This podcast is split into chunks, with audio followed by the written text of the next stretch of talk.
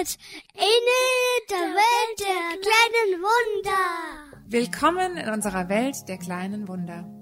Schön, dass ihr heute wieder dabei seid. In unserem Podcast geht es rund um Frühgeborene, ihre Besonderheiten, unseren Alltag und unsere ganz speziellen Mama-Themen mit diesen tollen kleinen Menschen. Das hier ist Teil 2 unserer Folge über Schwerbehinderung und Pflegebedürftigkeit. In Teil 1 haben wir schon angefangen, über die Themen zu sprechen, aber da steckte so viel Information drin, dass wir uns entschieden haben, das auf zwei Folgen aufzuteilen. Im ersten Teil lag der Schwerpunkt mehr auf der Schwerbehinderung. Was bedeutet dieser Begriff rein sachlich? Welche Vorteile bringt der Schwerbehindertenausweis mit sich? Und das sind einige. Was macht es mit uns emotional, so einen Ausweis für unsere Kinder zu beantragen und so weiter. Wer jetzt denkt, oh, das klingt aber interessant, dann geht doch einfach nochmal zurück, hört euch zuerst die letzte Folge an und kommt dann wieder hierher. Aber in diesem zweiten Teil sprechen wir jetzt noch ein bisschen mehr über das Thema Pflegebedürftigkeit. Was ist das? Wo beantrage ich das? Und was heißt das für mich und meine Familie? Die Folge ist mal wieder vollgepackt mit Informationen. Also lasst uns loslegen. Los geht's! Ja, beim letzten Mal haben wir ja schon festgestellt, dass äh, Schwerbehinderung und Pflegebedürftigkeit nicht an der gleichen Stelle beantragt werden. Den Behindertenausweis beantragt ihr beim Versorgungsamt und die Pflegebedürftigkeit ähm, wird bei der Krankenkasse beantragt, die das dann über die Pflegekasse abwickelt. Also rechtlich gesehen ist, beantragt ist bei der Pflegekasse. Mm, Im Behindertenausweis äh, sind der Grad der Behinderung in Prozent und gegebenenfalls auch Merkzeichen festgelegt, die die Art der Einschränkungen genauer beschreibt, wie zum Beispiel eine Sehbehinderung, Mobilitätseinschränkung und so weiter. Und entsprechend daran sind dann Leistungen verknüpft, wie zum Beispiel Wertmarken für kostenfreies Fahren mit dem öffentlichen Nahverkehr oder Parkberechtigung für Behindertenparkplätze. Die Pflegebedürftigkeit wird wiederum in Pflegegrade eingestuft. Okay, also Pflegegrad ist quasi der Begriff, den wir verwenden oder mit dem wir dieses Thema Pflegebedürftigkeit kategorisieren, beschreiben. Früher hieß das Pflegestufe. Habt ihr vielleicht auch schon mal gehört. Seit 2017 oder in 2017 wurde das umgestellt, die Pflegestufen in fünf Pflegegrade, die mit unterschiedlich hohen Leistungen verbunden sind. Pflegegrad 1 ist der niedrigste Grad. Und der bedeutet, dass bei jemandem eine sogenannte geringe Beeinträchtigung der Selbstständigkeit vorliegt. Diese Menschen bekommen kein Pflegegeld. Das geht erst ab Grad 2 los. Aber ihnen stehen 125 Euro pro Monat an Betreuungs- und Entlastungsleistungen zu, die auch bei den anderen Pflegegraden enthalten sind. Damit kann man dann zum Beispiel sowas machen wie ähm, an Gruppen ähm, so, so Gruppenkursen teilnehmen, zur Aktivierung zum Beispiel oder eine Haushaltshilfe engagieren oder so. Ab Pflegegrad 2 gibt es dann ein monatliches Pflegegeld. Bei Stufe 2 sind das 316 Euro im Monat und das geht dann stufenweise eben hoch bis zu Pflegegrad 5 und da gibt es 901 Euro im Monat. Das Pflegegeld ist aber nur einer von mehreren Bausteinen. Es gibt noch eine ganze Reihe weitere. Aber für uns Eltern sind vor allem zwei weitere Elemente relevant. Erstens ist es ähm, oder sind es die eben schon erwähnten Entlastungsleistungen von 125 Euro pro Monat, die über das Jahr hinweg auch gesammelt werden. Also wenn ich die in einem Monat nicht aufbrauche, dann habe ich im nächsten Monat schon 250 Euro und so weiter. Und zweitens gibt es die Verhinderungspflege. Das heißt, die Menschen, die sich normalerweise um die Pflege kümmern, sind eben halt manchmal auch verhindert.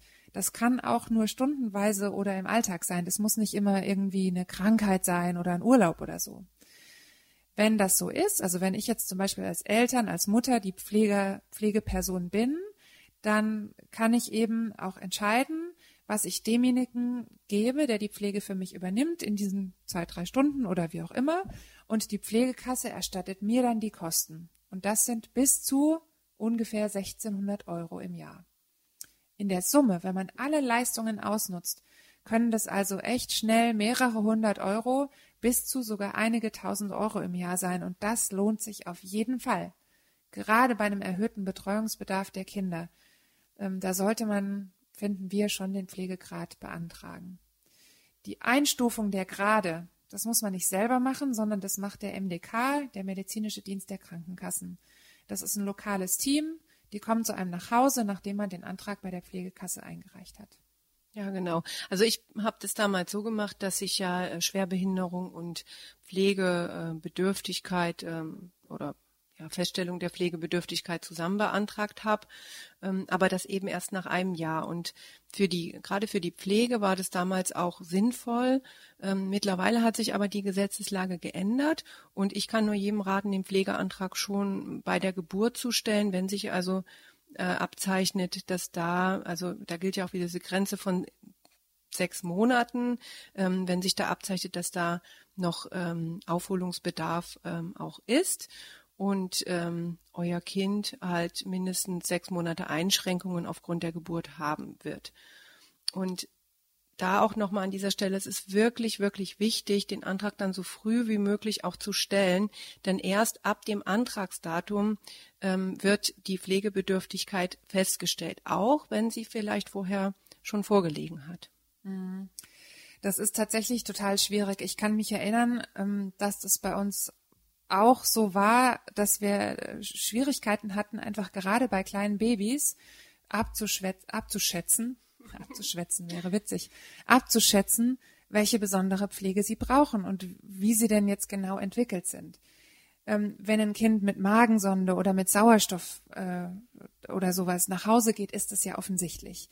Ähm, daher haben wir auch für den älteren von unseren Zwillingen direkt die Pflegestufe beantragt, weil der hatte eine Magensonde und da war ja klar, dass wir einen Pflegedienst brauchten, der diese Pflegearbeit gemacht hat, die wir eben nicht leisten konnten. Ich wusste damals noch nicht am Anfang, wie ich eine Magensonde lege.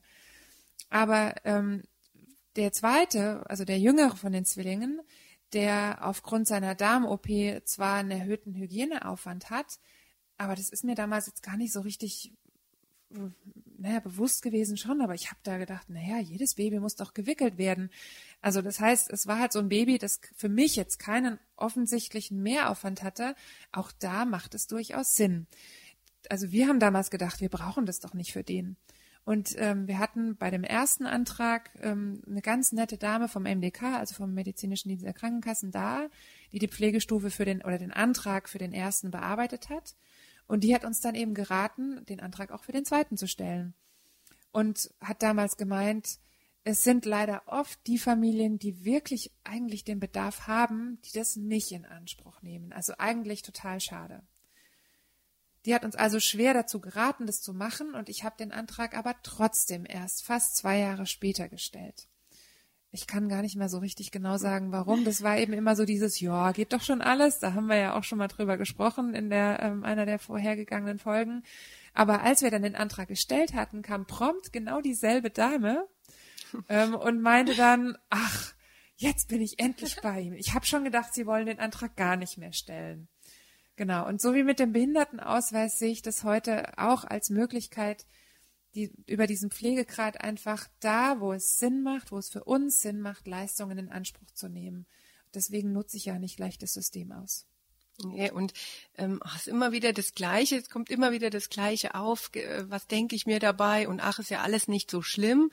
Und ähm, genau das sehe ich halt heute auch so. Also ich würde das heute auch anders machen, deswegen auch der Rat an alle, ähm, als ich das damals gemacht habe, denn der Mehraufwand ist einfach äh, da.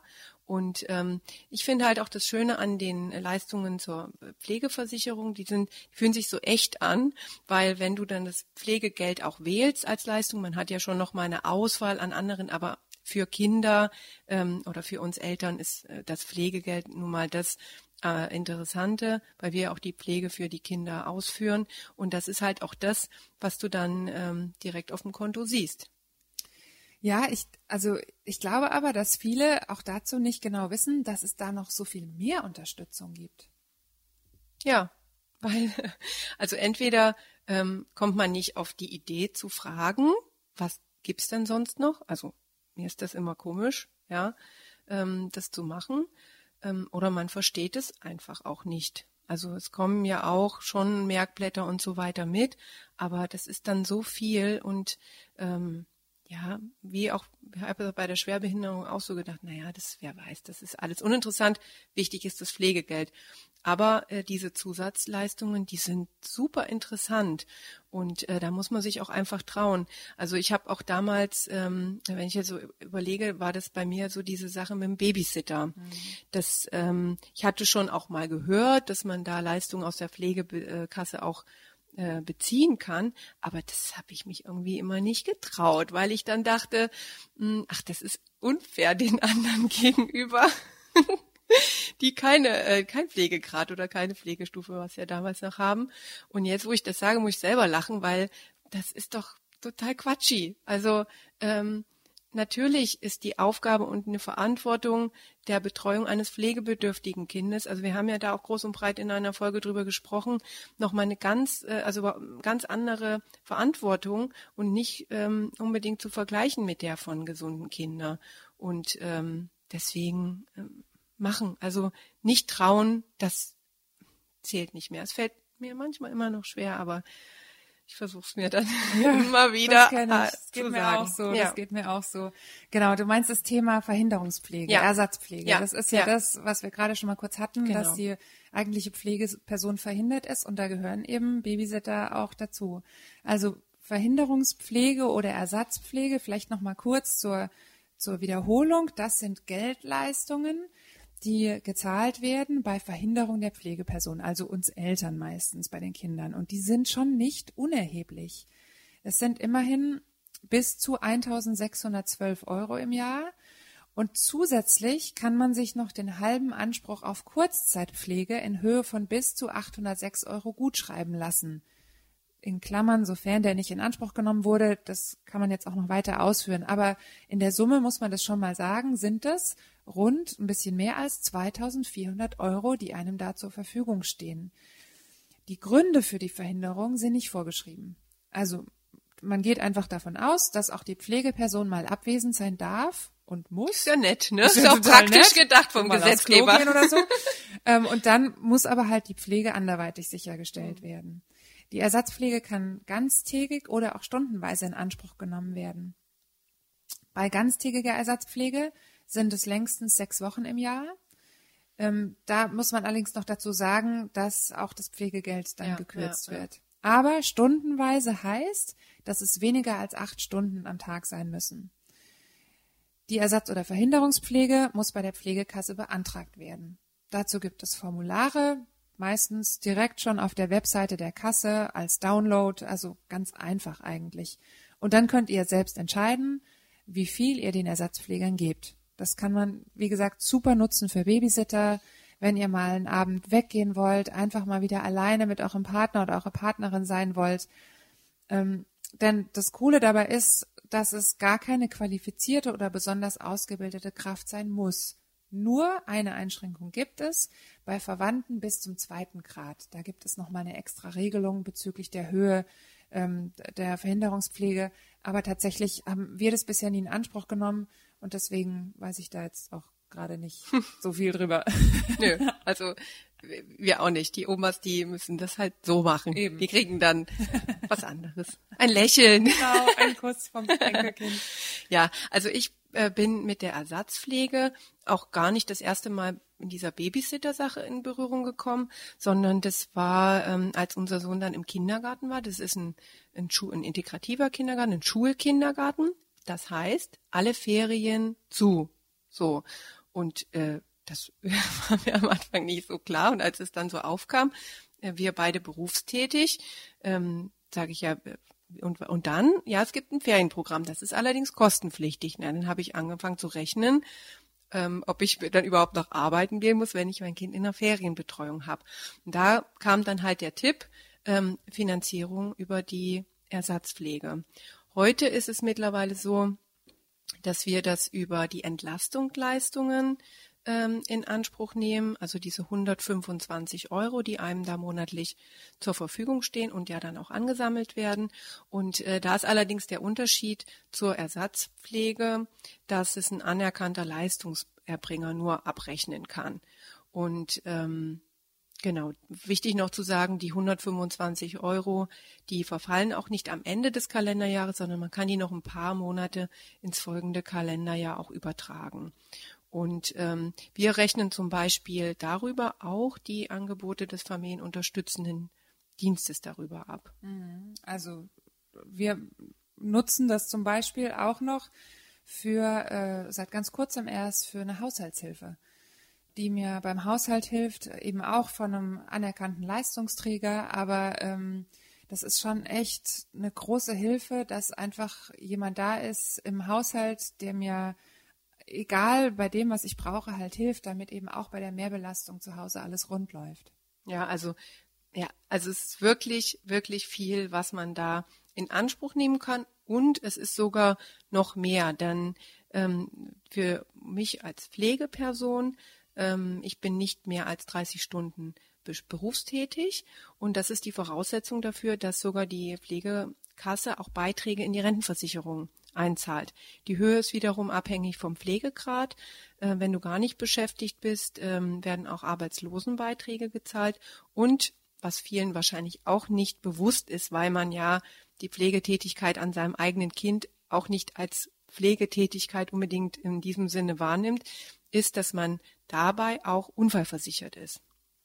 Und ich finde gerade das mit den Rentenbeiträgen eigentlich äh, mega gut, weil natürlich durch unsere familiäre Situation ich auch weniger Stunden arbeiten gehe. Ja, ich finde es also echt auch total krass. Denn man kann ja zum Beispiel auch Kurse über die Pflegekasse machen. Ah, Genau, also mein Kinästhetikkurs ja. sprichst du an. Genau, den hätte ich fast vergessen. Ähm, so Kurse für pflegende Angehörige. Ich bin da gerade ähm, frisch eingestiegen, ähm, war erst einmal da ähm, und das soll die Pflege erleichtern. Und ähm, ich denke, da werde ich bestimmt auch mal davon erzählen, wenn das Ganze vorbei ist. Auf jeden Fall. Aber ich kann mir vorstellen, dass heute schon wieder allen Zuhörern der Kopf raucht von den ganzen Informationen. Macht euch keinen Stress. Ehrlich gesagt passiert mir das auch immer noch, dass ich für manche Leistungen das falsche Budget anzapf oder dass uns Leistungen entgehen, weil ich zum Beispiel den Anspruch auf die Kurzzeitpflege nicht übertragen lasse. Und die Kasse macht es nicht automatisch. Warum sollte sie auch? Da muss man schon selbst hinterher sein. Aber fangt doch einfach erstmal an einer Stelle an, damit euch das nicht alles überfordert. Guckt mal, ob es nicht vielleicht bei euch am Ort einen familienunterstützenden Dienst gibt oder auch einen Pflegedienst, der Leistungen für Kinder ganz speziell anbietet. Unserer Erfahrung nach ähm, ist es ganz gut, wenn ihr da mal einen Ansprechpartner habt, dann helfen die einem auch immer irgendwie weiter. Und wenn sie nicht wirklich helfen können, dann können sie einem zumindest sagen, in welche Richtung man denn gehen sollte. Ja, oder auch gerade bei Fragen zur Pflegebedürftigkeit, ähm, auch gerade was die Formalitäten angeht, äh, einfach mal bei der Pflegekasse, also in Klammern Krankenkasse anrufen. Ähm, was mir auch gerade noch einfällt, es gibt ja auch noch ähm, Pflegestützpunkte, ähm, wo man sich äh, beraten lassen kann. Ähm, die sind wiederum eingerichtet von den äh, Pflegekassen finanziert. Ähm, den Link dazu werden wir nochmal in den Show Notes ähm, auch angeben. So, also apropos Show Notes, dann lassen wir euch jetzt erstmal den ganzen Text und die ganzen Links in den Show Notes okay, nachlesen. Bis in sechs Monaten. Ja, genau.